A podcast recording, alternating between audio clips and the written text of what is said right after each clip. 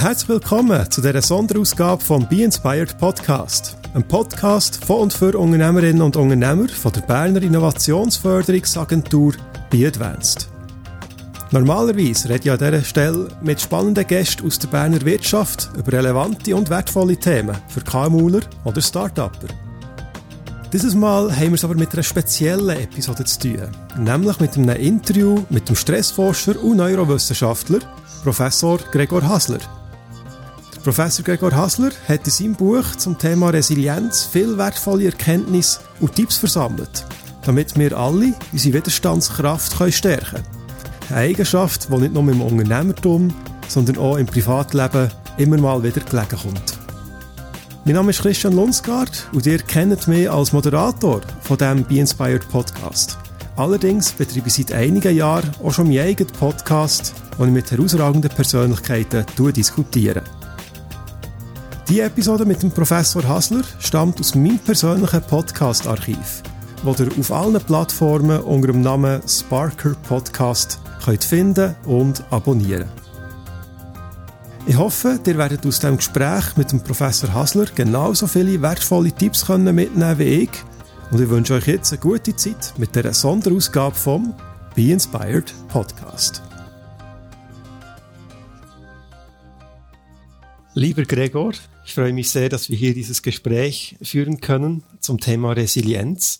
Ähm, wir kennen uns jetzt ja schon ein paar Jahre, haben, arbeiten an einem Projekt gemeinsam und äh, du bist äh, anerkannter und international bekannter Forscher, wenn es um Stress geht, Resilienz. Und eigentlich es gäbe kaum ein besserer Zeitpunkt, um über dieses Thema zu sprechen als jetzt. Wir zeichnen das auf in Zeiten der Corona-Krise, ähm, wo natürlich sehr viele äh, mit Unsicherheit, mit Stress ähm, zu kämpfen haben und wo Resilienz extrem wertvoll ist. Aber auch darüber hinaus natürlich ist Resilienz ein äußerst wertvolles Thema. Und da möchten wir heute zusammen drüber reden. Und zwar zum einen, wie wir als Privatperson, quasi als Einzelperson Resilienz aufbauen können, äh, weshalb es wichtig ist, ganz generell. Aber dann auch versuchen, ein paar quasi Lehren oder Transfers zu machen in, in das Arbeitsleben, inwiefern Resilienz auch da einen wertvollen Beitrag leisten kann. Und eben, danke vielmals, dass du dir dafür die Zeit nimmst. Sehr gerne. Also Christian, vielen Dank für die Einladung und dir die Gelegenheit, äh, über dieses Thema zu sprechen, in, wie du sagst, einer ähm, passenden Zeit. Danke vielmals, Gregor. Ähm, ich möchte vielleicht als erstes einfach mal mit einer quasi einfachen Frage beginnen und zwar ähm, eben Resilienz ist ein Wort, das seit Jahren überall ein bisschen auftaucht. Könntest du uns vielleicht in zwei, drei Sätzen einmal kurz umschreiben, was mit Resilienz gemeint ist? Und dann werden wir natürlich noch, natürlich noch in die Details gehen. Ja, der Begriff kommt aus der Materialwissenschaft, also dass ein Material resilient ist. Das heißt, es kommt ein Druck auf das Material und das Material hält das aus, also kann wie ausweichen und weicht und schwingt wieder zurück. Das ist eine Art der Resilienz, das heißt psychologisch, dass ein Stress ist. Stress heißt ja irgendetwas, was Negatives, das einem widerfährt und das prallt an uns ab. Das ist aber nur eine Form und die andere Form der Resilienz ist jetzt anders als beim Material oder verglichen mit dem Material, dass die, diese böse, schlechte Kraft hat eine Wirkung. Es kommt zu Schäden oder Reaktionen im Material, jetzt im Vergleich. Und wir haben Möglichkeit, dies sehr schnell wieder zu reparieren. Also Stressreaktion ist hier, aber wir können sie steuern. Ich glaube, das sind so die zwei großen wichtigen Definitionen, die dann natürlich häufig vermischt werden, aber ähm, das ist so wichtig. Mhm. Finde ich auch schon eine hilfreiche Metapher, ähm, dass der Vergleich mit dem Material in gewissen Bereichen funktioniert sie sicher ganz gut, an anderen werden wir jetzt dann eben bestimmt im Gespräch noch herausfinden, wo Resilienz auch sich beim Menschen unterscheidet von, von einem Material, nehme ich jetzt einmal an. Genau, das muss sagen. Ein drittes ist noch die Vorbeugung, die ist auch extrem wichtig, dass es gar mhm. nicht zu dieser, zu diesem Zusammenstoß kommt nicht. Das geht auch noch darüber hinaus, dass man sein Leben so steuert, dass man Resilienz in diesem materiellen Sinn gar nicht benötigt. Das ist so eine wichtige dritte Art von Resilienz. Super. Und über all diese Bereiche wollen wir jetzt, jetzt noch dann äh, mehr sprechen. Ähm, aber bevor wir so richtig eintauchen, kannst du uns vielleicht auch erklären, weshalb Resilienz ähm, gerade in unseren Zeiten so bedeutsam ist. Weil es ist ein bisschen, könnte schon fast paradox sein, dass ja, glaube ich, das subjektive Stressempfinden äh, quasi, sieht man in der Forschung, quasi jährlich ansteigt, obwohl wir zumindest eben in der Schweiz, Deutschland und so weiter äh, keine Kriege mehr haben, äh, von Wohlstand geprägt sind und so weiter. Ähm, weshalb, und du redest ja sogar von einer Resilienzkrise, ähm, was, ähm, weshalb ist Resilienz so wichtig? Was sind da die Trends in dieser äh, Hinsicht? Mal historisch muss man schauen, sehen, dass diese Begriffe, die Forschung vor allem an Soldaten durchgeführt wurde. Also für die amerikanische Armee ist natürlich wichtig, dass ihre Soldaten resilient sind und da ganz konkret im Kriegsgeschehen und ähm, und da kann man das messen, was da gewisse Länder sind weniger. Man kann schauen, welche Soldaten von, bevor man sie in den Krieg schickt. Und so ist echt die Forschung entstanden. Bei uns ist das wie so übertragen, weil du hast ja recht, bei uns ist eben der Stressor, nennen wir das, also das, was einem widerfährt, weniger klar. Alle fühlen sich gestresst, aber niemand äh, oder kann so genau sagen, warum. Das sieht man auch bei Umfragen. Ähm, da wird ja so angegeben, man hat zu wenig Freizeit oder die Chefs machen unklare Anweisungen. So zwei Beispiele, die häufig kommen. Das ist der Grund. Und das kann man sehr gut zeigen, dass das nicht so stimmen kann, weil die Arbeitszeiten in Deutschland haben sich ja seit dem Zweiten Weltkrieg halbiert und auch die Anweisungen von Chefs, also das sagen mir die Betriebswirtschaftler, die nehmen doch in der Klarheit zu und nicht ab. Oder soziale Diskriminierung, er wird häufig erwähnt, aber man muss schon sehen, vor 50 Jahren in der Schweiz hatten ja Frauen kein, gar kein oder 100 Jahren kein Stimmrecht. Ähm, sexuelle Minderheiten wurden kriminalisiert und dann pathologisiert. Auch hier kann man zeigen, dass das nicht so ist. Also bei unserer Art Resilienzkrise ist tatsächlich die Frage, was ist eigentlich der Stress? Sicher ist so, dass immer mehr Leute sich gestresst fühlen, vor allem am, am Arbeitsplatz. Aber es ist dann in dieser Art von Resilienzforschung eigentlich herauszufinden, was ist genau der Stress. Okay, und genau da wollen wir jetzt äh, hineintauchen. Auch du hast das Wort Stressoren äh, ernannt, äh, genannt.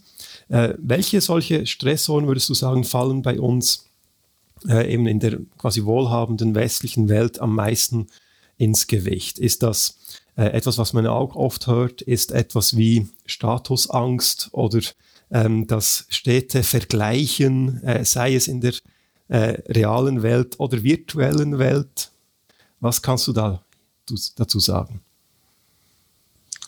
Ja, wichtig mal zu sehen ist, was wir wissen, dieser Anstieg ist linear. Also die letzten seit den 30 Jahren haben wir Daten, ist er linear. Also jedes Jahr etwa gleich viel. Es ist also nicht irgendein Ereignis oder irgendetwas, ein Krieg oder so, der das wirklich erklärt. Es ist sogar erstaunlich, dass alle Wirtschaftskrisen und so sich da gar nicht so abbilden. Ich sage nur, das ist anders beim Suizid, wo wir diese Zusammenhänge sehr, sehr klar sehen. Also wir müssen sehen, es müssen Prozesse sein, die auch sich so langsam verändern. Und da eines, wenn sich das so langsam verändert und es ist auch alle Menschen betreffen, also ja nicht bestimmte Personen, sondern bei allen nimmt dieser Stress so im Durchschnitt, müssen wir sagen, der beste Kandidat sind irgendwelche soziokulturellen Veränderungen weil die verändern sich meistens so langsam und die betreffen auch jeden nicht. Ähm, oder solche genetische Veränderungen sind in dieser Zeit ausgeschlossen, zum Beispiel überhaupt so individuelle Veränderungen, die immer wieder angenommen werden, die sind viel schwieriger ähm, zu belegen. Oder es ist ja mehr eine gesamte, das ist eine Epidemie oder eine Pandemie, nicht? Das Wort kennen wir jetzt, des Stresses. Und genau eins ist also, es muss sich irgendetwas im kulturellen, sozialen Umfeld geändert haben. Und da kann man schon sagen, da gibt es natürlich auch ganz große Studien dazu, unser soziales Gefüge hat sich geändert. Einfach ein Beispiel, Beispiel die Großfamilie, man hat den großen Zusammengehalt hat und das hat man immer weniger. Institutionen übernehmen immer mehr diese Aufgaben. Also die Beziehungen untereinander werden real unwichtiger. Ich bin nicht mehr auf meinen Nachbarn wirklich angewiesen. Ist nett, wenn man gut auskommt und sonst nicht. Aber es ist nicht mehr diese Verbindlichkeit. Das sieht man natürlich auch zum Beispiel in Amerika bei den Gewerkschaften. Da hat man sich getroffen. Da war ein ganz persönlicher Zusammenhalt. Jetzt haben die ganz abgenommen an Bedeutung, aber auch es ist immer mehr virtuell. Also man hat irgendwo in Washington noch einen Gesamtsitz und da wird das organisiert, aber es ist nichts, dass man sich da trifft, diesen Zusammenhalt wirklich spürt. Das ist ja eines der Punkte, die ich so herausgearbeitet habe, dass bei den Stress wahrscheinlich Beziehungen wichtig sind, die wir eben spüren. Also eben ganz direkte Beziehungen wie der Nachbar. Das passiert da vielen Studien, eben die zeigen, dass auch für die Resilienz ganz nahe Leute, und da meine ich geografisch nah, nicht psychologisch nah, ganz bedeutend sind. Ähm, das andere ist natürlich, dass man auch sieht mit dieser Virtualisierung, also Social Media, vor allem bei Frauen, die das ja sehr viel solche Kontakte haben, dass das die Resilienz da eher abnimmt. Wahrscheinlich nicht wegen sozialen Medien, sondern weil dadurch eben reale Beziehungen verdrängt werden. Ähm, das sind einfach so Beispiele, dass man sagen kann, ähm, oder auch zum Beispiel, das sieht man jetzt bei dieser Kontaktsperre, sind ja auch solche Beziehungen mit dem, ähm, sagen wir, Mensch im Geschäft, den ich immer wieder treffe, mit dem Friseur und all diesen Personen, nicht wie das genau geht, wissen wir nicht, aber die scheinen doch wichtig zu sein. Denn wenn es mir sehr schlecht geht, könnte ich doch diese Leute, diesen Leuten das sagen und die könnten mir real helfen. Das ist so eine Rechnung, die das Hirn macht. Und jetzt gibt es immer wenig diese Leute, die wechseln immer mehr. Auch umziehen ist natürlich da eine sehr äh, schwierige Sache, nicht? Also nicht, dass ein Flüchtling an Resilienz gewinnt, wenn er da nach Deutschland zieht. Äh, aber es ist ja mehr das Umziehen dauernd, dass die Amerikaner ziehen ja all paar Jahre um und verlieren ja dann wieder alle diese engen Personen. Und das sieht man doch, dass dieses laufende Umziehen ein wichtiger Faktor ist, in der Abnahme der Resilienz oder der Zunahme dieser Stressfaktoren. Also das wäre zum Beispiel so ein sozialer Faktor. Das andere, was wir schon gesagt, mit dem Status, das ist ja eine andere, längere Geschichte. Früher hat man ja wirklich vieles gemacht, um diesen Statuskampf zu verhindern. Nicht? Man hat so Gilden gehabt oder Zünfte oder Kasten, wo man den Leuten gesagt hat, von Beginn weg, ist dein Status fest. Du bist Schuhmacher, dein Großvater und Vater waren Schuhmacher und so wird das bleiben, aber du bist auch geschützt, denn nicht jeder kann Schuhmacher werden. Und so hat man eigentlich diesen Staat, Kampf um den Status abgeschwächt. Oder man sieht das schon in der Bibel nicht, was heißt, die Letzten werden die Ersten sein, hat man doch schon äh, theologisch helfen müssen und sagen, der Status ist nur scheinbar zum Beispiel. Alle, die jetzt tiefen Status haben, werden dann hohen Status haben. Und da sehen wir, dass natürlich aus wirtschaftlichen Gründen äh, wir das immer mehr abschwächen, nicht? Das ist auch sehr positiv. Jeder kann jetzt alles werden und zwar immer in seinem Leben, kann er noch wechseln, seinen Status verbessern und da profitieren auch viel davon. Aber es ist halt doch auch ein Stress.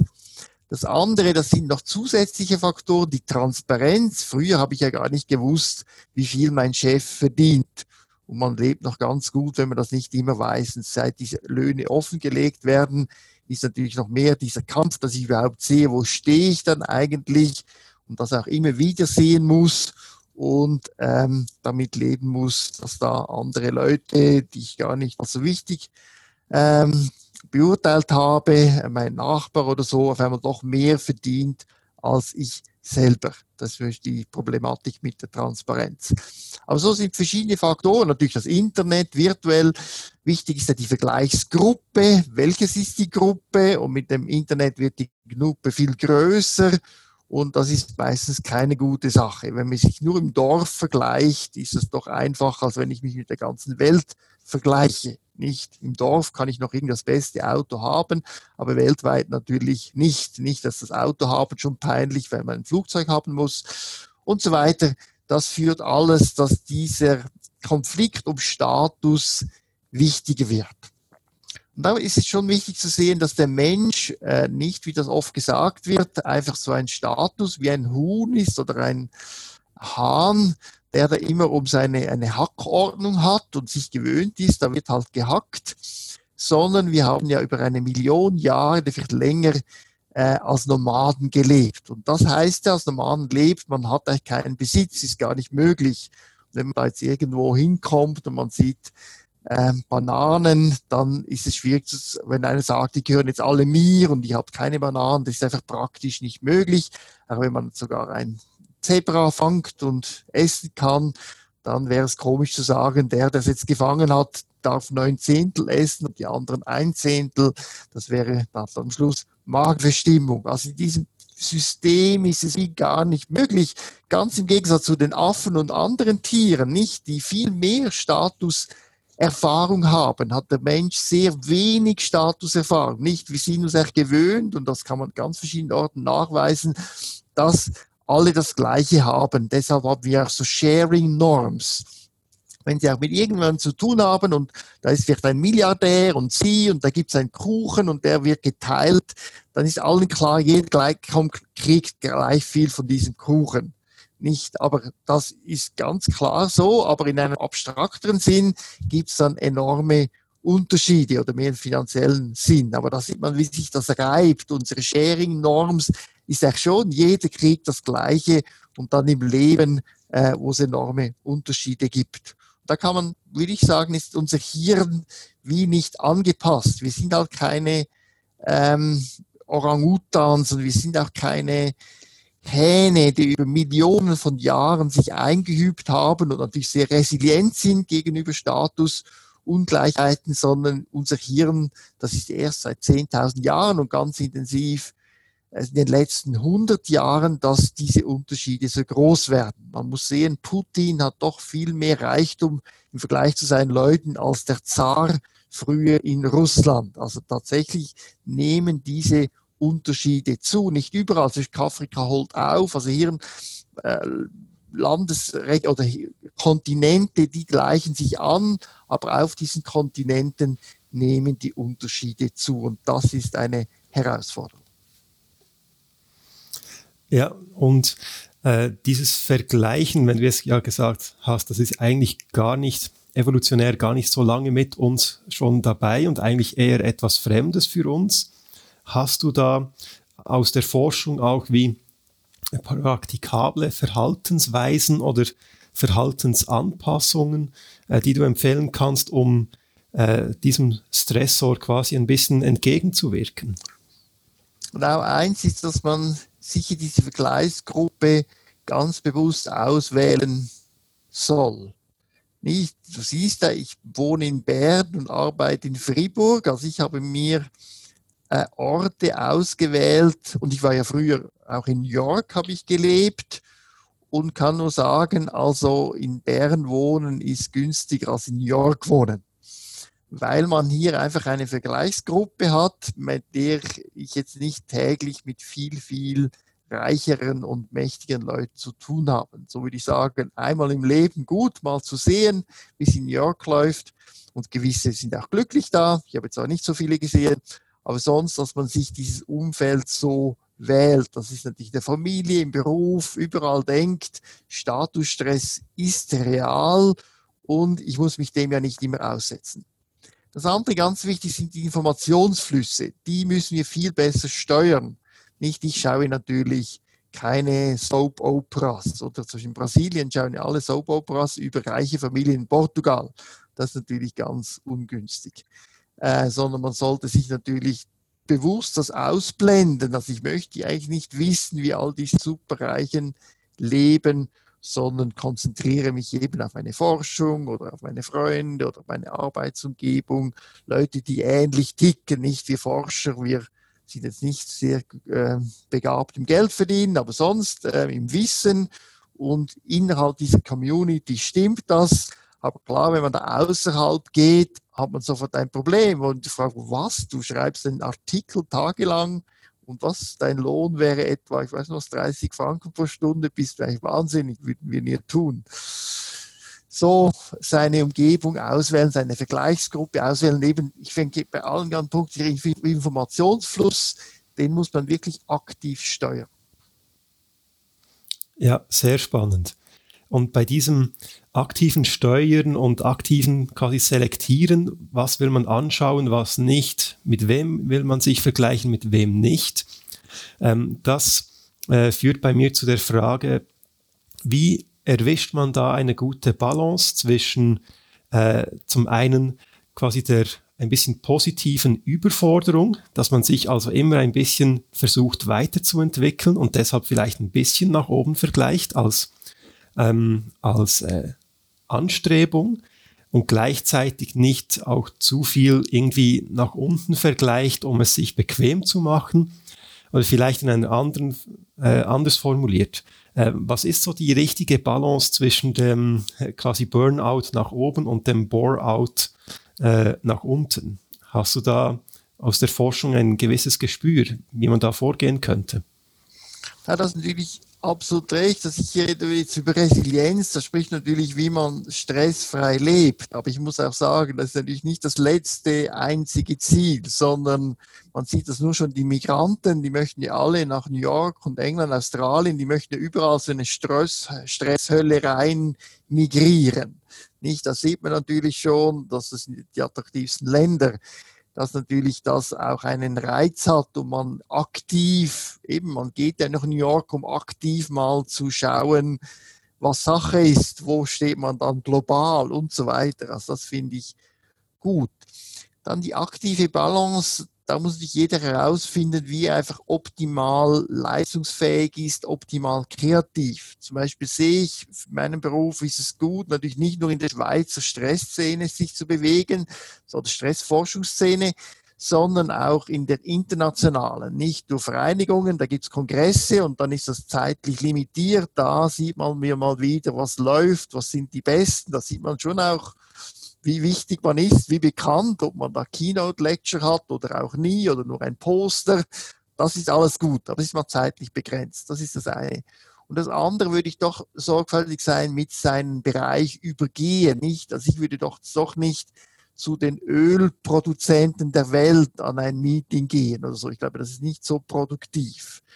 So, weil ich da diese Impulse nicht aufnehmen kann. Das würde mich ja nur eigentlich deprimieren zu sehen, was die pro Stunde verdienen und was wir pro Stunde verdienen. Sondern ich würde schon sehen, es müssen bessere sein, das glaube ich sicher, man muss mit besseren zu tun haben, aber doch in diesem Bereich, wo man auch besser werden will. Und das sind ja nicht alle Bereiche. So auch bei einem Auto, ich habe ein sehr schönes Auto, aber ich möchte jetzt trotzdem nicht mich aussetzen in einem Bereich, wo die besten Autos sind, weil das ist nicht meine Wachstumszone. Also man wählt die Wachstumszone und dann denke ich, ist es wichtig, in dieser Zone drin sich zeitlich begrenzt auszusetzen der globalen ähm, Auseinandersetzung. Ich denke, da ähm, genau ist es auch wichtig, dass man das global macht. Ich sehe immer, dass die Leute so national denken das finde ich so nicht gut. Das durchaus mal sich der Welt stellen. Aber wie gesagt, zeitlich limitiert und in seinem Bereich. Das finde ich ein sehr gutes Wort, sehr spannendes Wort, die Wachstumszone. Dass man sich da sehr bewusst damit auseinandersetzt, wo will ich weiterkommen, wo will ich wachsen und sich dann dort sehr eben zeitlich limitiert, aber auch ja sonst einfach in guten Portionen sich dann quasi äh, dem positiven Stress auch sozusagen aussetzt. Ähm, ich kann mir vorstellen, dass so eine Wachstumszone auch sehr wichtig ist, weil ähm, in deinem äh, super lesenswerten Buch mit dem Titel Resilienz äh, und Untertitel Der Wir-Faktor, ähm, da sprichst du ja sehr viele äh, verschiedene Komponenten an. Äh, über diesen Wir-Faktor, die Wichtigkeit von sozialen Beziehungen haben wir jetzt schon ein bisschen gesprochen. Ähm, dann aber auch ein sehr wichtiger Punkt ist ja äh, die Sinnhaftigkeit äh, im Leben. Und ich kann mir vorstellen, dass eben diese Wachstumszonen oder dieses Gefühl von Weiterkommen, dass das auch eng verknüpft ist mit der Sinnhaftigkeit oder mit dem Erleben von Bedeutung. Ähm, könntest du vielleicht über dieses ähm, Kapitel oder über diesen Themenbereich der Sinnhaftigkeit auch noch ein bisschen etwas erzählen? Genau, ich denke, das ist ein anderer Bereich, wo wir jetzt mehr Stress haben als Leute in anderen Jahrhunderten. Ansonsten haben wir in vielen Bereichen viel weniger Stress, aber da haben wir mehr. Ich finde nur ein äh, wirklich eindrückliches Buch, das ich zitiere, ist der Radetzky-Marsch von Josef Roth. Der beschreibt so das Leben in der österreichischen Armee, als die Welt, sage ich noch, stimmte. Also ähm, als man wirklich glaubte, der Kaiser ist von Gott gesendet und man ist als Österreicher hat man das Privileg oder die Aufgabe, die Welt zu regieren oder ja. Und da werden ja beschrieben, diese Soldaten, wie es da fast schon süß war, in diesem völligen Glauben an die Mission auch in diesem Krieg zu sterben.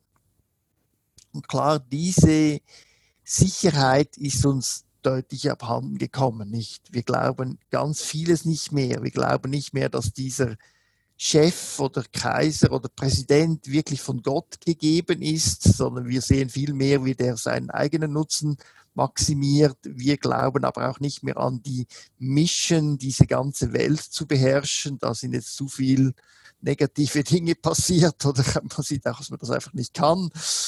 Und ähm, da sind diese Sinnstifter für eine ganze Gruppe, die sind uns etwas abhanden gekommen. Ähm, und da ist ja das Lösung, dass jeder seinen persönlichen Sinn erarbeiten muss. Und das ist natürlich anstrengend. Das ist wirklich eine große Aufgabe. Und wie macht man das? Also das sehe ich dann doch als Psychiater fast täglich, äh, wenn es schief geht, aber ich sehe natürlich Menschen, wo das gut geht. Da ist eben wichtig, dass man dieses Wachstum gut organisiert. Also wie du sagst, das ist tatsächlich so, dass Wachstum eine wichtige Quelle von Sinn ist. Das heißt, man wächst in einer, ein, in, in Sinn, also in einem sinnvollen Bezug zu sich selber und zur Umwelt. Also man findet eine Rolle, bei der man eben Sinn kriegt von der Gesellschaft, zum Teil auch anderen Sinn geben kann und auch bezüglich sich selber. Es ist also nicht gut, jeden Tag etwas anderes zu tun, sondern man hat eine rote Linie. Da sieht man natürlich, dass gewisse Leute das einfacher fällt, zum Beispiel, weil sie viel früh merken, das ist meine super Begabung und alle finden mich das super und dann kann ich in dem weitergehen. Bei anderen Menschen sieht man natürlich, es ist nie so klar, was ihre Mission wäre und so. Und die haben tatsächlich dann Mühe im Leben, suchen immer wieder, wechseln den Beruf, wollen ganz aussteigen, sehen diese Nachteile. Und so gibt es da so ein Patchwork, das dann auch am Ende des Lebens schwierig ist zu sagen, was war jetzt eigentlich der Sinn dieses Lebens so scheint es mir wichtig, schon früh auch in der Erziehung von Kindern zu schauen, was könnte der Sinn sein oder wie entsteht Sinn oder was könnte so meine Rolle im Leben oder auch in der Gesellschaft sein. Hast du da gerade ähm, auch äh, praktikable Tipps sozusagen? Du hast jetzt erwähnt, es ist ähm, äh, eine gute Idee, auch schon bei Kindern beispielsweise zu schauen, äh, entdeckt man da einen Sinn oder vielleicht eine Berufung oder solche Dinge? Ähm, hast du da aus deiner langjährigen Erfahrung eben so gewisse Erfahrungswerte, wie, wie man auf dieser Suche quasi erfolgreich sein kann, sei es als Erwachsener oder ähm, auch als Eltern für Kinder? Also ich kann eins sagen, also gibt es diesen Peter Thiel, der ja auch ein bisschen verschrien ist, aber der ist ja so super Unternehmen in den USA, also Milliardär, und der hat so ein gutes Buch geschrieben über Monopole. Oder? Und er sagt die verrückte These, die ja ganz gegen unsere politische Meinung ist, äh, man kann eigentlich nur erfolgreich sein durch ein Monopol. Nur muss man natürlich wissen, was ein Monopol ist und nicht ein aufgezwungenes Monopol sondern man, wenn man irgendetwas kann, und das kann man jetzt sagen, ich sage mal, tausendfach besser wie die anderen, dann lohnt es sich, das zu tun, nicht? Weil das stiftet dann wirklich Sinn, weil man macht etwas, was die anderen nicht können. Ich sage das nur im Idealfall. Ist ein Monopol finden, das muss jetzt nicht tausendmal, aber ich denke schon gut zu wissen. Man muss es wirklich deutlich besser können. Dann, wenn man das hat, ist es natürlich einfach. Sonst, ich denke, werden die Kinder immer mehr auch gefragt, was machst du gern oder ähm, wo sind die Initiative? Man lässt ja die Kinder in den Schulen auch mehr Projekte selber durchführen und so, dass die Kinder mit der Zeit so merken, das könnte etwas sein, was ich nicht nur gut bin, aber das spielt schon eine Rolle, sondern was ich auch sehr gerne mache. Nicht? Es gibt natürlich wie die andere oder so in, unserem Hirnbelohnungssystem gibt es ja wie so zwei, sagen wir, Abschnitte. Eins ist Bedeutung, eben ich bin bedeutsam und das kann sein, ich mache das gar nicht so gern. Ich kenne viele Unternehmer, aber ich weiß einfach, das kann ich sehr gut. Und das andere ist der Pleasure, also die Freude. Und ich eine sagen kann, ich weiß, für Leben oder Friseur sagt man auf Deutsch, ist kein großes Geld und nichts, aber es braucht es immer. Aber das mache das einfach wahnsinnig gern. So, das wären so zwei Dimensionen, auf denen man schauen kann, meistens in einem Mix dieser Dimensionen, ähm, wie, wie man Kinder fördern kann. Schauen, was macht Spaß und was kann zu Bedeutsamkeit führen. Ja, sehr spannend.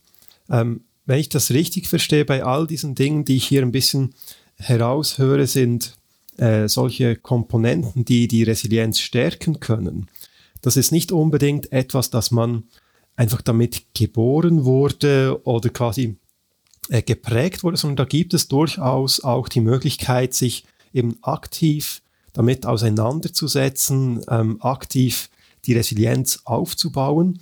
Ähm, ist das so eine, eine korrekte Aussage oder eine zulässige Aussage, dass man beim Thema Resilienz sehr vieles selber bewirken kann und eben mit äh, gewissen Tipps wie äh, Beziehungspflege oder wahrscheinlich auch genügend Bewegung und solche Dinge, dass man da wirklich selber aktiv einen Beitrag leisten kann. Ja, also zum Körperlichen kommen wird noch, aber jetzt mal bei diesem Bedeutung, beim Sozialen ist es so, dass ich tatsächlich denke, man kann da einen großen Beitrag leisten. Man muss nicht immer sehen, der Zufall ist auch sehr wichtig. Das sagt jeder, der eine Karriere macht. Ich meine, man hat zufällig diese Person getroffen, man hat zufällig entdeckt, dass man das eigentlich gut kann.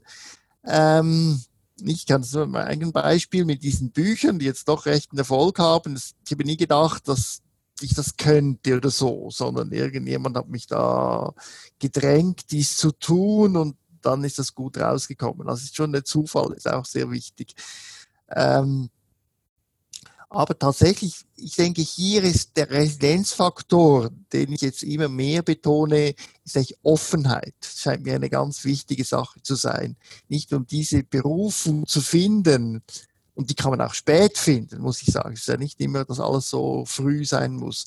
Muss man eine gewisse Offenheit haben. Nicht Offenheit gegenüber sich selber, aber auch gegen der Umgebung. Das scheint mir ein ganz wichtiger Faktor zu sein. Dann hast du natürlich recht, sind Rahmenbedingungen. Wie kann ich überhaupt diese Sinnhaftigkeit in unserer Gesellschaft hat schon mit Leistung zu tun, das ist so. Oder auch mit Freude empfinden, aber auch das. Und wenn ich dauernd Kokain nehme, dann ist es schwierig, irgendwie an einer Tätigkeit Freude zu haben, dass ich wie Rahmenbedingungen schaffen muss. Und diese sind natürlich ein gesundes Leben, nicht? Und da kann man natürlich ganz vieles sagen, also regelmäßig ins Bett gehen, nicht? Das ist, scheint mir ganz wenigen Punkten sehr wichtig, nicht für alle, aber es gibt immer Ausnahmen, die die Regel bestätigen. Und natürlich auch das regelmäßige gesunde Essen, die sportliche Betätigung, die du schon genannt hast. Ähm, das sind also Rahmenfaktoren, ähm, die dazu führen, dass ich überhaupt fähig bin, diese Offenheit zu haben und überhaupt diese Bedeutsamkeit zu erlangen oder diese Freude zu erleben. Mhm.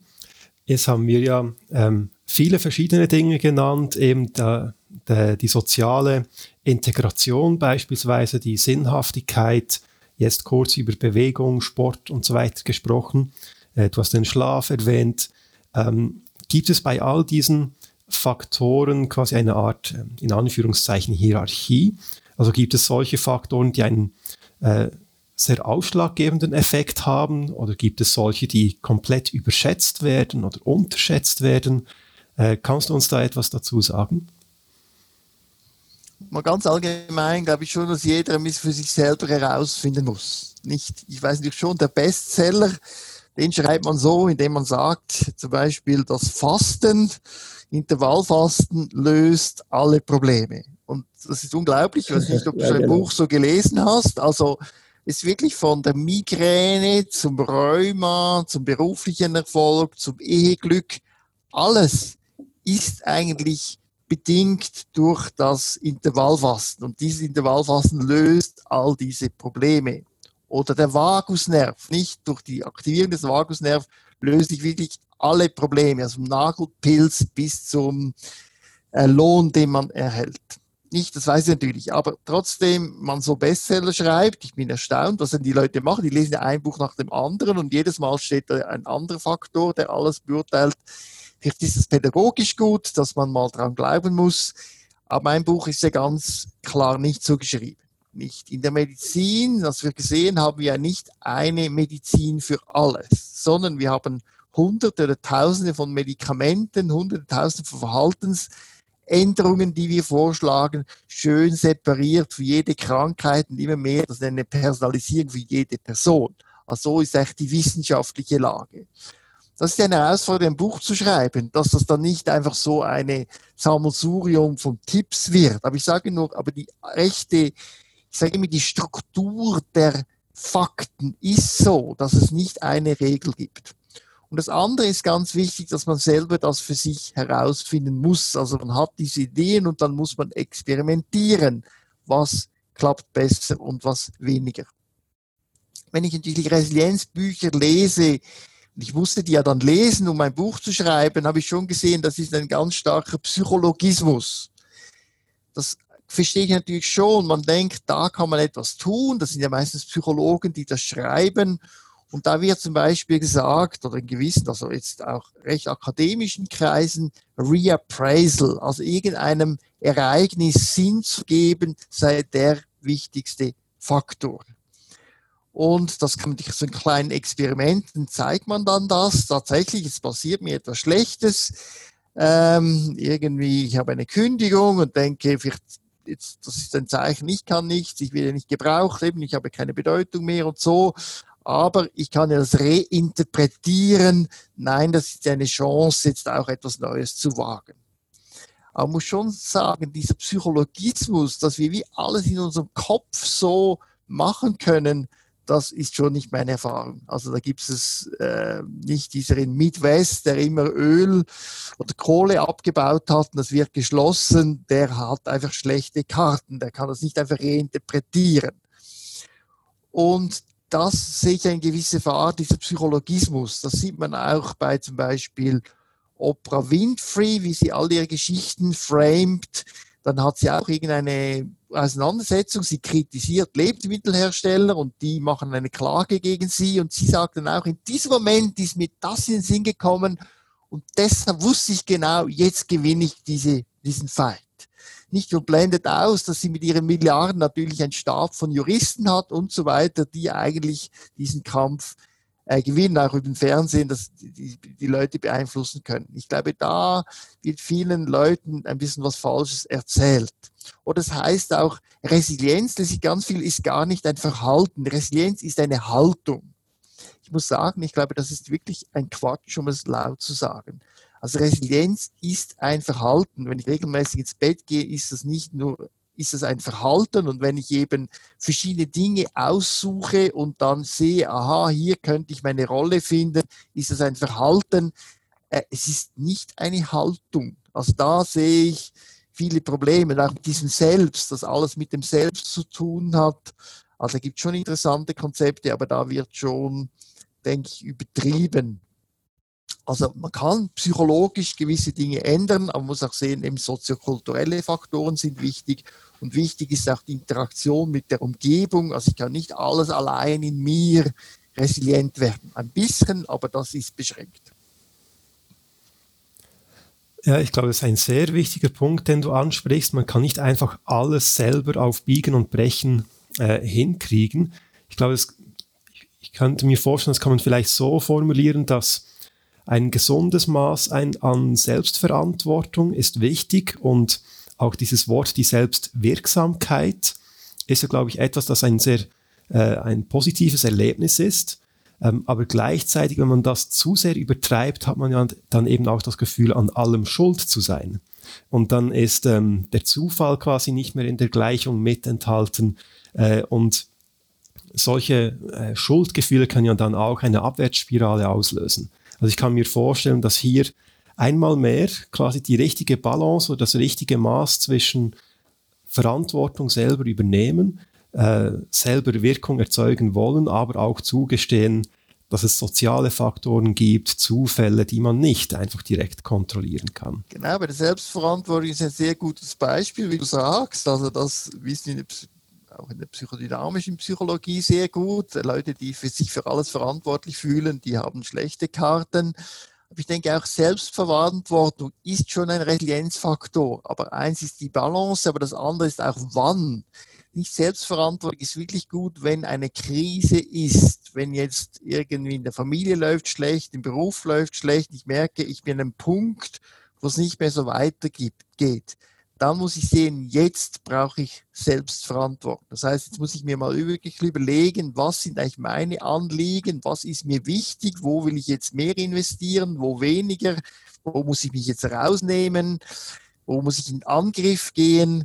Nicht das ähm, ist dieser Moment der Selbstverantwortung. Ich nenne das neu auch so ein bisschen den Delphi-Faktor, weil die Griechen hatten so ein Orakel von Delphi und da steht ja drüber, erkenne dich selbst. Aber man ist ja nicht täglich an diesem Orakel gewesen, sondern in ganz speziellen Momenten. Also es ist nicht so wie diese Pop-Literatur sagt, frag dich jede Minute, wer bin ich dann? Das ist einfach ein Quatsch. Sondern diese Krise ging man zum Delphi-Orakel oder zum Psychotherapeuten, hat sich dann gefragt, wer bin ich? Genau in diesem Moment.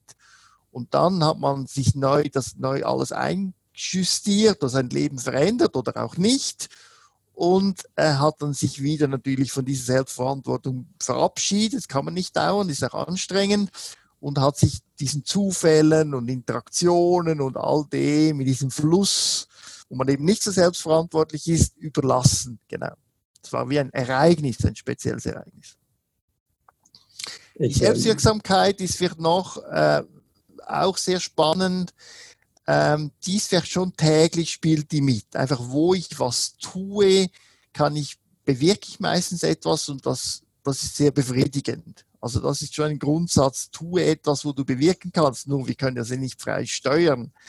Aber allgemein kann man sagen, meistens ist es besser, die Aktivitäten zu steigern. Auch nicht immer. Wir reden natürlich jetzt von depressiven Menschen. Meistens ist es dann gut, wenn man sehr wenig Aktivitäten hat. Das kann man sagen, das ist meistens ungünstig, weil dann hat man auch wenig Selbstwirksamkeit. Aber es gibt ja Manager, die sind wie in einer Selbstwirksamkeitssucht drin. Und das ist dann auch nicht gut. Oder da ist der Selbstbezug extrem groß. Für die ist es meistens auch gut, sich ein bisschen von dieser Selbsthaftigkeit überhaupt zu verabschieden. Das ist gerade ein sehr gutes Stichwort, der Manager, äh, weil ich möchte auch noch ein bisschen über Resilienz im Arbeitsleben sprechen. Ähm, wir haben jetzt ja oft aus der Optik quasi eigentlich der, des Individuums gesprochen, vornehmlich der, die Privatperson. Ähm, und jetzt aber meine Frage, inwiefern sind all diese Komponenten oder dieser Werkzeugkasten sozusagen, womit man experimentieren kann, äh, sei es eben äh, Beziehungen, Sinnhaftigkeit ähm, und äh, all diese Dinge, die wir jetzt besprochen haben. Inwiefern ist das übertragbar auch quasi vom Privatleben auf das ähm, Arbeitsleben? Das klingt für mich ja, als wären das wie sozusagen universelle Faktoren, egal ob ich jetzt als Privatperson unterwegs bin oder als äh, Arbeitnehmer, Teamleiter, Manager. Wie siehst du das? Ja, man kann schon sagen, viele dieser Faktoren kann man eigentlich direkt auch auf Firmen anwenden. Wenn wir jetzt bei dieser Bedeutsamkeit sind, ähm, hat das ja etwas zu tun auch beim Menschen mit der Identität letztlich. Welche Rolle habe ich? Was will ich sein? Was will ich nicht sein? Das verhindert eben, dass wir uns auch mit allen vergleichen. Und es führt dazu, dass wir uns im richtigen Moment in unserem Kompetenzbereich voll engagieren. Und das hat ja eine Firma auch, nicht? Die muss ja auch irgendeine Identität bilden, Corporate Identity, ich glaube, wie nennt man das so. Und da ist ja auch, so wie das sieht man, Firmen zu breit aufgestellt sind, alles wollen, ist meistens nicht gut, aber ganz eng ist auch gefährlich. Äh, und vor allem auch für die Mitarbeitenden ist diese Identität sehr wichtig. Nun gibt es natürlich gewisse Firmen wie ein Spital, in dem ich arbeite, die, die, wir machen keine Sitzungen über dieses Thema, weil es ist allen klar, Patienten zu helfen ist einfach gut. Also wir haben zum Beispiel dieses Problem nicht, was ist dann der Sinn der ganzen Sache? Also manchmal haben wir den Sinn gewisser Maßnahmen oder und so weiter, aber das ist sinnhaft. Und da hat es auch sehr viele Leute, die sind intrinsisch so motiviert. Aber ich habe natürlich auch andere, zum Beispiel Firmen, ähm, beraten, die verkaufen jetzt vor allem Alkohol und Süßigkeiten und die haben ein echtes Problem, denn einfach nur Alkohol und Süßigkeit verkaufen spendet noch keinen Sinn. Aber da sieht man zum Beispiel, eine solche Firma hat jetzt einfach Angestellte aus der ganzen Welt, also sie schafft das, Leute aus der ganzen Welt zusammenzubringen und die produktiv zu machen. Und wir haben das so erarbeitet, dass nun das die Identität ist. Die haben natürlich schon längere Tradition mit dem gehabt. Und das hat sehr gut äh, funktioniert. So, da muss man erfinderisch sein. Manchmal ganz einfach, weil das Produkt gibt das schon. Ein Rotes Kreuz habe ich auch schon mitgearbeitet. Die haben auch kein Problem. Ist völlig klar, dass das gut ist, was sie tun. Aber andere müssen so etwas Kreatives sein. Weil ich denke, es ist schon wichtig, die Leute arbeiten, wollen eben sinnhaft, was Sinnhaftes tun, nicht ähm, auch eine Bank macht vielleicht schlechte Sachen, aber ich mache viele gute Sachen und die Leute wollen doch bei etwas Gutem teilhaben, die wollen stolz sein auf ihre Arbeit. Das andere ist natürlich ganz wichtig, nun die sozialen Faktoren. Nicht? Das ist natürlich interessant, weil die Firma ja das viel mehr steuern kann, als wir als Einzelne. Und das sieht man auch sehr gut, dass es ganz erstaunliche Daten gibt, dass so ein Gruppenchef, also die Führungspersonen absolut entscheidend sind. Also in gewissen Betrieben, die ich auch so betreut habe, überall der Gruppenchef hat so und so viele Krankheitsausfälle. Das ist ein Maß von Resilienz, also ein objektives Maß, aber ein sehr gutes.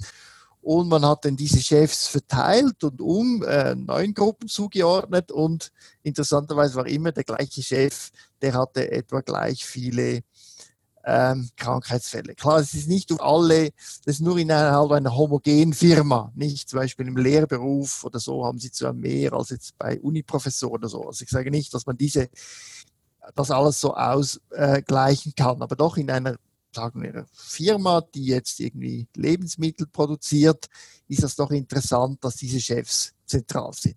Da kann man sich fragen, was machen dann diese Chefs ähm, richtig oder falsch. Nicht häufig muss man sagen, weiß das nicht so genau. Man weiß einfach, die machen etwas und jeder macht vielleicht mhm. etwas anderes. Aber etwas, ähm, was wir natürlich schon herausgefunden haben, ist das Feedback. Nicht, das hat mit der Selbstwirksamkeit zu tun. Nicht, die Wirksamkeit ist ja nicht immer ersichtlich. Also ich tue etwas und manchmal ist ja die Arbeit so abstrakt, dass ich das nicht sehen kann. Was ist dann mein Beitrag? Gerade in einer großen Bank, nicht? Die haben jetzt Milliarden Gewinne, aber es ist dem Einzelnen nicht klar, wer dazu beigetragen hat.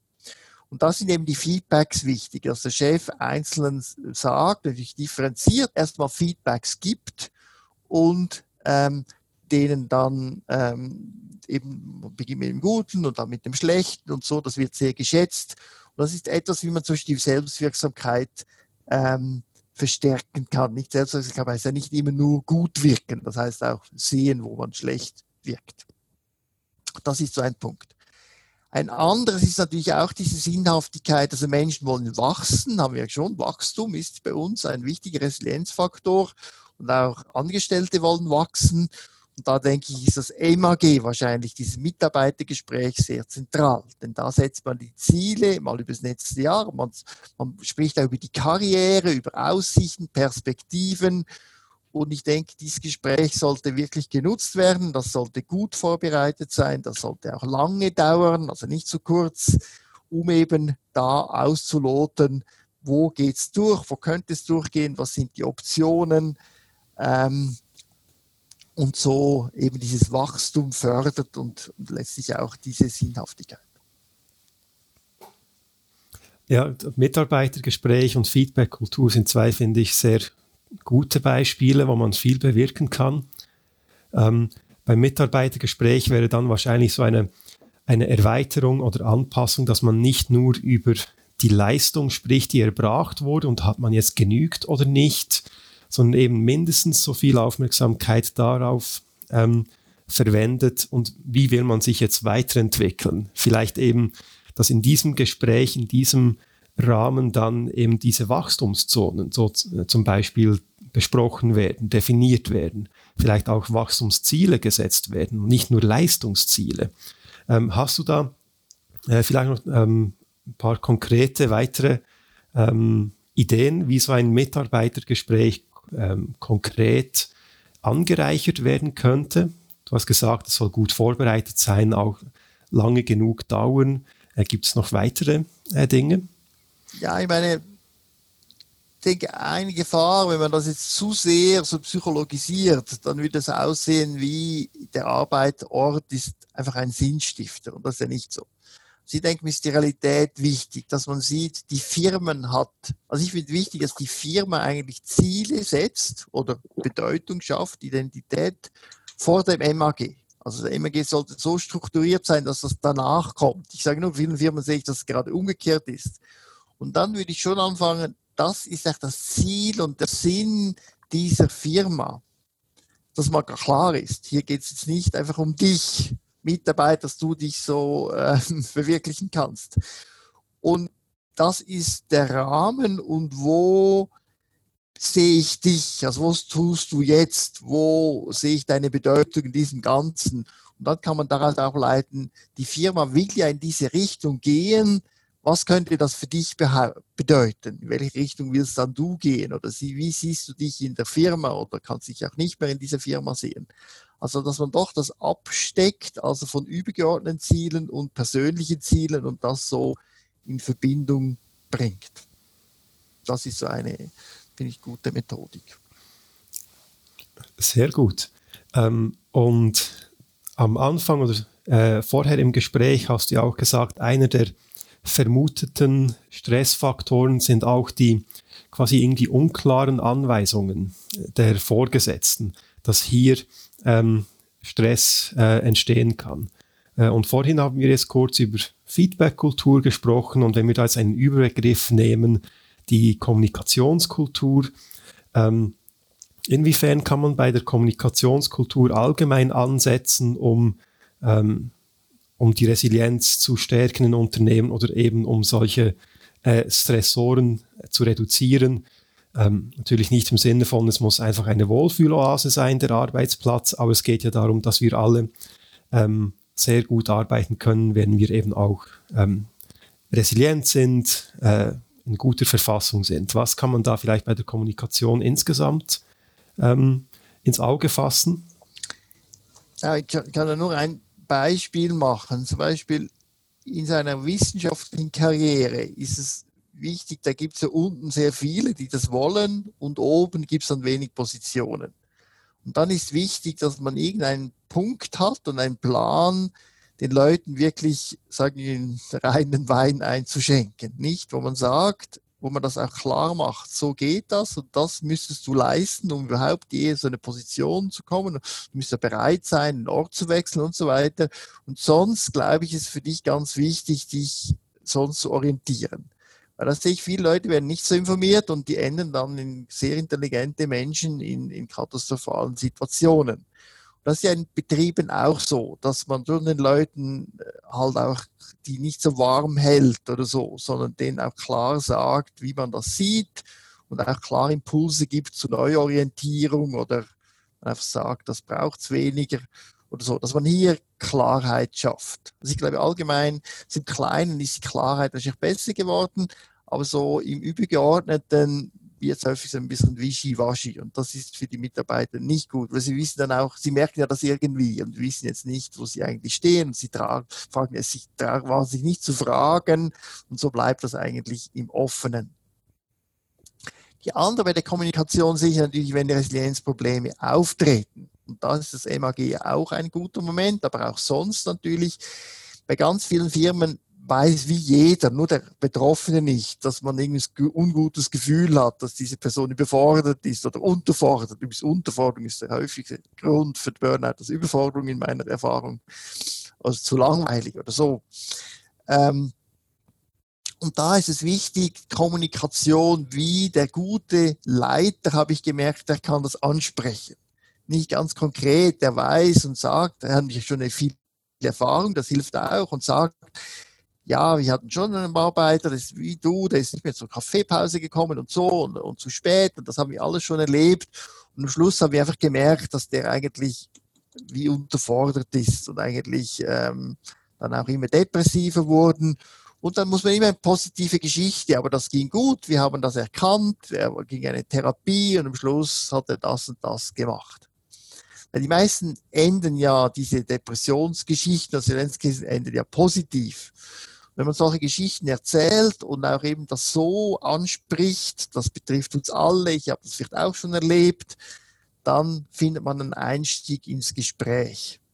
Und da sieht man halt, oder? Das heißt schon mehr, man muss ein bisschen ein Vokabular haben, man muss Erfahrung haben, äh, man muss auch wissen, was man dann tut, oder? Nicht gerade jeder in die psychiatrische Klinik schicken, was ich häufig sehe, gerade ins Timeout oder sechs Firmen sofort weg äh, sondern was sind dann die Optionen und das irgendwie managen können. Sonst sagen mir die Chefs natürlich, ich will das nicht ansprechen, weil ich kann es ja nicht managen. Sie haben vielleicht recht, aber muss ich das ein bisschen erarbeiten. Und da, denke ich, sind wir Schulungen von Führungskräften, habe ich gesehen, die genau auf dieser Praxislevel sind. Oder sonst sehe ich immer dieses Leid mit diesen allgemeinen Faktoren und diesen Ideen, Belastung macht Stress und, und Dinge, die ich alle ein bisschen frage stelle. Das meine ich alles nicht. Ähm, auch nicht so wissenschaftlich, sondern dieser Pragmatismus, so wie in der klinischen Medizin wir das machen, wo wir ganz viel diese praktischen Skills üben. So sollten auch Führungskräfte ausgebildet werden. Sehr spannend. Und du hast jetzt eben angesprochen, dass es immer mal wieder nötig ist, dass man nicht um den heißen Brei herum spricht, dass man ähm, halt schwere Gespräche führt, klar kommuniziert ähm, und in deinem Beruf, in deiner langjährigen Karriere hast du sehr viel Erfahrung, würde ich meinen, mit genau solchen Gesprächen. Ähm, gibt es gewisse Dinge, die du ähm, den Leuten quasi als erste Inspiration quasi mit auf den Weg geben kannst, wie man sich, sei es zum Beispiel auf schwere Gespräche vorbereitet oder wie man sich auf eine klare Kommunikation vorbereitet? Oder wie, wie machst das du persönlich beispielsweise? Ja, also also eins war für mich wichtig, so inoffizielle und offizielle Kommunikation. Ich glaube, ganz wichtig, diesen Psychobereich muss man sehen, psychische Probleme sind stigmatisiert. Wer etwas anderes behauptet, der lügt, oder? Es ist nicht etwas, oder? Ich kann nicht einfach fragen, und was jetzt irgendwie, ich weiß nicht was, ähm, hinkst ein bisschen, hast du irgendwie, was hast du gemacht, bist mit dem Velo gefahren oder irgend so, das kann ich einfach so fragen. Ähm, aber das kann man nicht so. Psychisch kann nicht einfach fragen, ja, du bist jetzt so verstimmt, irgendwie hast du eine Ehekrise gehabt. Es wäre falsch zu denken. Das ist einfach das Gleiche, oder das sehe ich manchmal, denke, das ist einfach das Gleiche, sondern es ist schwieriger. Es ist ein Tabubereich. Man muss wirklich vorsichtig sein. Man kann Leute kränken das ist einfach stigmatisiert, nicht? Auch einer, der Tabletten nimmt, der jeden Tag Insulin spritzt, da kommt ja niemand und sagt, hör mal mit diesem Insulin auf, da wirst du nur noch kränker, aber das haben Menschen mit psychischen Krankheiten nicht. Da gibt es ganz viele, die sagen, die Schlafmittel sind des Teufels, Antidepressiv sind des Teufels und so weiter. Also wenn die haben einfach eine andere Herausforderung und die müssen das verheimlichen. Es ist auch wichtig, dass das vielleicht nicht jeder weiß. Es gibt also gute Gründe, weshalb man diese Diskussionen vermeidet sag ich mal. Und dann muss man unterscheiden zwischen inoffiziellen und offiziellen Gesprächen. Wenn ich natürlich offiziell sage, ich möchte mit Ihnen sprechen über Ihre Psyche, dann ist es hochoffiziell oder da muss man natürlich gute Gründe haben. Bevor man das tut, sollte man die inoffiziellen, dass man mal bei der Kaffeepause fragt, wie geht Sie dann auch so psychisch, kann man ja mal fragen oder irgendwie, kannst du bei diesem Stress noch schlafen? Finde ich auch immer eine gute Frage. Ähm, so Dinge fragen, nämlich der Schlaf ist noch recht gut, das können wir jetzt immer mehr offen darüber reden. ähm, dass man so im, im offiziellen Gespräch solche Dinge, also nicht nur so oberflächlich wie geht, sondern ein bisschen nachfragt. Und dann denke ich, die anderen offiziellen Gespräche wie das MAG sind ein sehr guter Moment, die nicht so der nicht so stigmatisierend ist, weil ich muss ja das MAG führen und da kann ich dann auch, wenn ich am besten standardisiert, bei jedem kann ich einen Teil Psyche haben. Wo ich habe, also bei uns wissen Sie auch, die Firma legt ja viel Gerecht auf Gesundheit. Ähm, wie geht es jetzt mit diesem Mensa, den neuen Menüplan? Gut, gehört Ihnen auch, ja. Okay, und da können wir auch die Psyche nehmen. Sie wissen auch, die Psyche, kann man durchaus sagen, ein schwieriges Thema, das weiß ich, aber uns geht es ja auch sehr darum, dass die Leute, die glücklich bei uns sind, so, dass die gut schlafen und so weiter. Und ähm, da kann man sich auch ein bisschen den Leuten, die nicht sagen, helfen und sagen, also vorher hat mir gerade gesagt, dass er sich irgendwie so immer bei diesen Sitzungen so gedrückt fühlt, so, das interessiert mich. So, dass man die Offenheit zeigt, dass man sagt, man hat keine Angst davor, dass es ja auch nicht so schlimm ist, so dass man diesen Rahmen setzt. Und klar, wenn dann alles schief geht, dann muss man natürlich irgendwann sagen, jetzt sprechen wir mal über diese psychische Problematik ganz spezifisch. Aber das hat viele Nachteile auch, das zu tun. Sondern dass man diese schrittweises Vorgehen eigentlich einhält und sich eine Sprache gewinnt im Alltag, ohne zu stigmatisieren, über solche Dinge zu sprechen. Weil das verändert die Kultur. Die Leute können auch untereinander oder, oder auch werden offen gegenüber ihnen als Führungsperson gegenüber der Führungsperson so zu reden. Ich nehme an, dass es da sehr ähm, hilfreich ist, wenn man als Führungsperson vielleicht auch in einem ersten Moment ähm, in einem ersten Moment selber auch eine gewisse eben Offenheit zeigt oder vielleicht auch gewisse Schwächen mitteilt, damit man quasi signalisiert, das ist erlaubt bei uns in diesem Gespräch kann ich mir vorstellen, dass es sehr wichtig ist. Wie siehst du das quasi? Wie kann man diesen Rahmen setzen, eben damit sich das Gegenüber auch äh, quasi wohl genug fühlt, um auch wirklich die Wahrheit äh, sprechen zu können? Ja, mein Einsatz für Führungspersonen, was eigentlich sehr effizient ist, ist so ein Coaching. Also nicht, dass die das Coaching brauchen oder so, sondern wenn ich selber mal irgendwo hingehe, das ist meistens gut, auch für die berufliche Tätigkeit, und da komme ich selber mal in die Rolle wo ich so über mich reden muss und, und wie es mir eigentlich geht. So lernen wir ja Psychotherapie auch. So in der Selbsterfahrung nennen wir das. Dass wir mal selber fühlen, wie sich das anfühlt, wenn jetzt der andere fragt, aber Sie sehen doch depressiv aus oder so. Oder fühlt sich das an, wenn ich mich selber so offenlege und sage, irgendwie, also ich habe einfach immer dieses sehr unangenehme Gefühl, wenn ich da meinen Chef mich einlädt oder so, dann so, dass man das selber lernt, so zu reden. Und dann können auch andere so besser reden. Ich sage nur, dass das ist ein gutes Training, dieses Coaching, das ich empfehle, bevor die Krise schon ist und man muss dann das Coaching machen oder so etwas.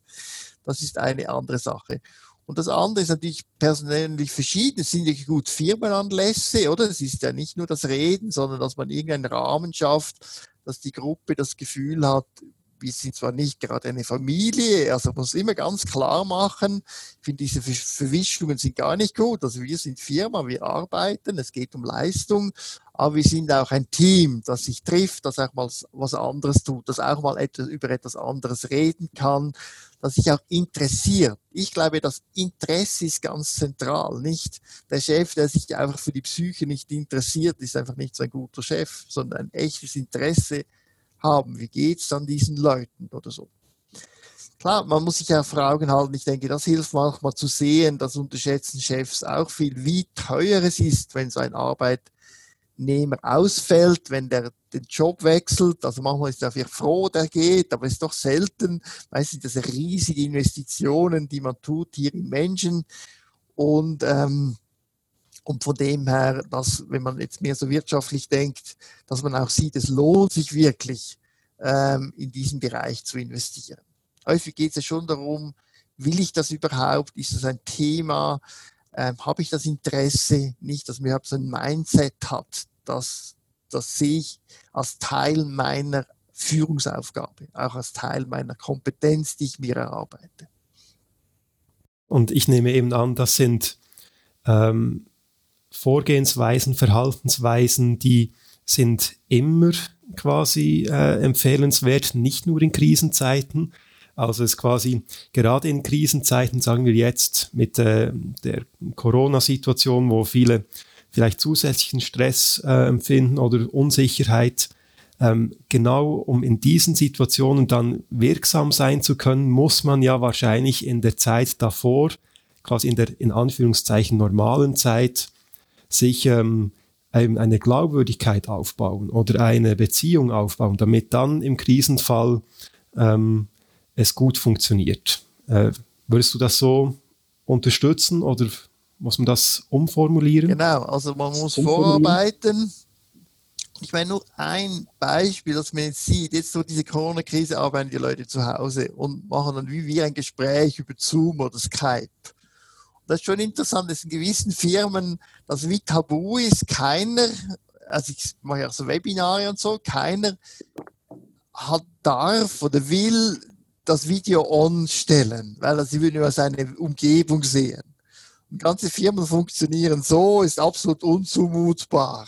Bei anderen Firmen merke ich, ist völlig klar, die kennen sich so gut, da muss man nicht mehr verheimlichen, jeder weiß etwa, wie, wie der andere wohnt und so. Das ist ganz interessant, dass die eine Kultur aufgebaut haben, sicher, weil sie vielleicht eine kleinere Gruppe sind, dass ich, oder ähm, weil das ich, stabiler ist, die Firma, wo man sich so gut kennt, dass man das Video anstellen kann und dann sieht man halt hinten die Kinder und so und bei anderen, wo das total tabu ist und eine Verletzung der Privatsphäre. Genau, so ist natürlich schon so, baut man sich natürlich diesen, diese Kultur auf, die vielleicht eine Investition ist, die dann aber eben sehr hilfreich ist, wenn die Krise da ist. Jetzt werden wir gerade schon eben von der aktuellen Krise sprechen. Ähm, also es ist ja nicht nur Corona, sondern die Krisen generell. Gibt es ja das schöne Sprichwort, quasi die Krise als Chance nutzen ähm, und solche Dinge äh, geht auch wieder in das positive Denken hinein. Ähm, gibt es gewisse Dinge, wo du findest, ja, da können wir tatsächlich in der aktuellen Lage, in dieser Unsicherheit heraus quasi, wo der im Moment haben wir einen Bruch der Norm oder der regelmäßigen Strukturen und Abläufe, wie wir sie alle kennen. Und solche Brüche lösen ja auch Freiräume aus, wo man irgendwie etwas Spannendes damit anstellen kann, neue Dinge ausprobieren kann. Ähm, siehst du in der aktuellen äh, Chance eben auch äh, Opportunitäten, um etwas zu verbessern oder Neues auszuprobieren? Genau, also eines muss man sehen, diese Krise, da wird es Gewinner und Sieger, äh, Gewinner und Verlierer geben. Also das äh, kann man noch so viel im Hirn das umdenken. Äh, das ist einfach so ist klar, ähm, wenn ich jetzt irgendein Business habe, das total angewiesen ist auf den Kundenkontakt, auf den direkten, dann habe ich jetzt einen Nachteil, oder? Und andere Dinge, die eh schon virtuell laufen, die spüren natürlich weniger. Aber tatsächlich sieht man ja als Firmen jetzt diese Chance, also die, die Digitalisierung, oder? Die ist in der Schweiz ja nicht so weit vorgerückt. Es gibt ganz viele Geschäfte, die haben noch keine Webseite ähm, das ist auch sympathisch, aber klar, diese Krise löst natürlich jetzt einen Digitalisierungsschub aus. Es ist halt so, Digitalisierung, schreibe ich im Buch, hat ja viele Nachteile. Man muss es richtig einsetzen, aber sie ist einfach hier. Und ich denke, da gibt es jetzt irgendwelche Goldschmiede, so habe ich gehört, die da jetzt ihre ähm, Produkte aufs Netz stellen, haben sie noch nie gemacht und die werden vielleicht jetzt auch ähm, einen Aufschwung kriegen. Ob das dann alles am Schluss für alle besser ist, weiß ich nicht, aber im Einzelnen gibt es nichts anderes als nun mit dem Fluss zu gehen und diese Chancen zu nützen, denke ich. Und eben diese Tools besser zu kennen, die Firmen besser vorzubereiten ähm, auf diese Digitalisierungswelle. Das ist zum Beispiel ein Beispiel. Klar, sonst hat man auch sonst in Firmen, die werden natürlich jetzt unter Stress gesetzt und Strukturen, die schon lange nicht mehr so optimal waren, werden die kippst natürlich. Ich muss sagen, manchmal ist es auch traurig, was man da sehen muss. Das ist im Schweizer äh, vielfältigen Journalismusbereich wird es wahrscheinlich jetzt Harmonisierungen oder wie man das immer schön nennt, also äh, Kürzungen geben. Es wird dann weniger Vielfalt geben. Man kann nicht sagen, das war schon immer mal fällig, aber das wird jetzt schubweise kommen. Ob das alles so gut ist, weiß ich nicht, aber es sind natürlich Entwicklungen, die lange denke ich, anstehen, die jetzt einfach beschleunigt werden. Ja, ich, äh, wir haben jetzt schon, äh, ich glaube, über eine Stunde gesprochen und äh, das, ich fand es wahnsinnig spannend, aber ich möchte auch deine Zeit respektieren und langsam äh, zu einem Ende kommen, auch wenn wir noch lange weitersprechen könnten. Ähm, du hast es ja erwähnt, du hast ähm, auch schon Firmen beraten, bist als Sparringpartner äh, zur Verfügung gestanden, äh, gibst Webinare. Äh, wo kann man äh, dich finden, wenn man sich dafür interessiert? Du hast auch eine Webseite oder äh, wo können äh, dich die, die Menschen am besten finden? Also gregorhasler.ch ist meine Webseite und da ist auch eine E-Mail-Adresse. Ich bin an der gregor.hasler.unifr.ch, also ich bin der Uni Fribourg ähm, Professor und darf da auch, oder es ist gewünscht, dass ich natürlich auch mein Wissen umsetze und praktisch anwende. Das liegt also in meinem Pflichtenheft und so mache ich das auch äh, sehr gerne und man kann halt fragen und ich gebe da sehr gern Auskunft, ähm, was da möglich ist oder auch äh, nicht möglich ist. Ich kann natürlich nicht jetzt 50 Prozent was anderes tun, sondern sind natürlich gezielte Einsätze, die ich da mache oder gezielte Vorträge oder Workshops, die ich leite.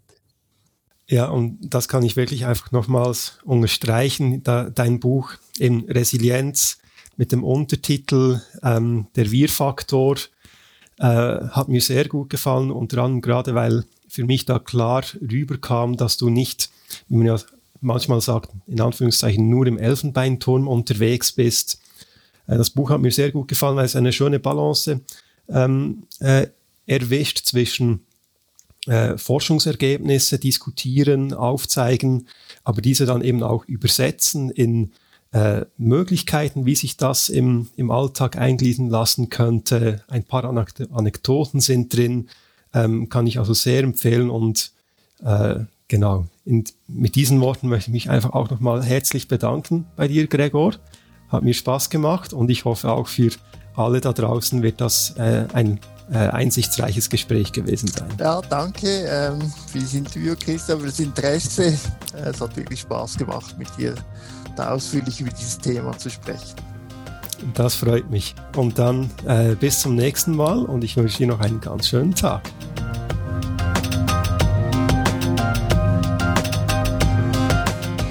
Jetzt sind wir schon am Ende von dieser Spezialausgabe vom Be Inspired Podcast angekommen. Und ich hoffe, ihr könnt einiges aus dem Gespräch in euren Unternehmeralltag mitnehmen. Mit dem Podcast von der Berner Innovationsförderungsagentur Be Advanced kommen normalerweise Unternehmerinnen und Unternehmer zu Wort und teilen ihren wertvollen und inspirierenden Erfahrungsschatz. Das Gespräch mit dem Professor Hasler ist aber eine Spezialepisode weil sie stammt aus meinem persönlichen Podcast-Archiv. Ihr findet die Interviewsammlung unter dem Namen Sparker Podcast auf allen Podcast-Portalen und könnt meinen Podcast natürlich auch sehr gerne abonnieren. Im Sparker Podcast sind herausragende Persönlichkeiten zu Gast, die einiges zu bieten haben zu Themen wie Leadership, Innovation oder Unternehmertum. Weitere Gäste sind zum Beispiel der Abenteurer Bertrand Picard, die Trainerlegende Ottmar Hitzfeld oder der sehr unterhaltsame Chief Creative Officer von einer weltweit führenden Werbeagentur, der so einiges darüber erzählen kann, wie dass man seine Kreativität oder auch die Kreativität vom Team kann hochhalten kann. Mein Name ist Christian Lunsgaard und ich würde mich sehr freuen, wenn ich euch in Zukunft sowohl bei meinem persönlichen Podcast und natürlich auch weiterhin hier beim Be Inspired Podcast dürft begrüßen. Bis dann wünsche ich euch ganz eine gute Zeit, viel Resilienz und bis bald.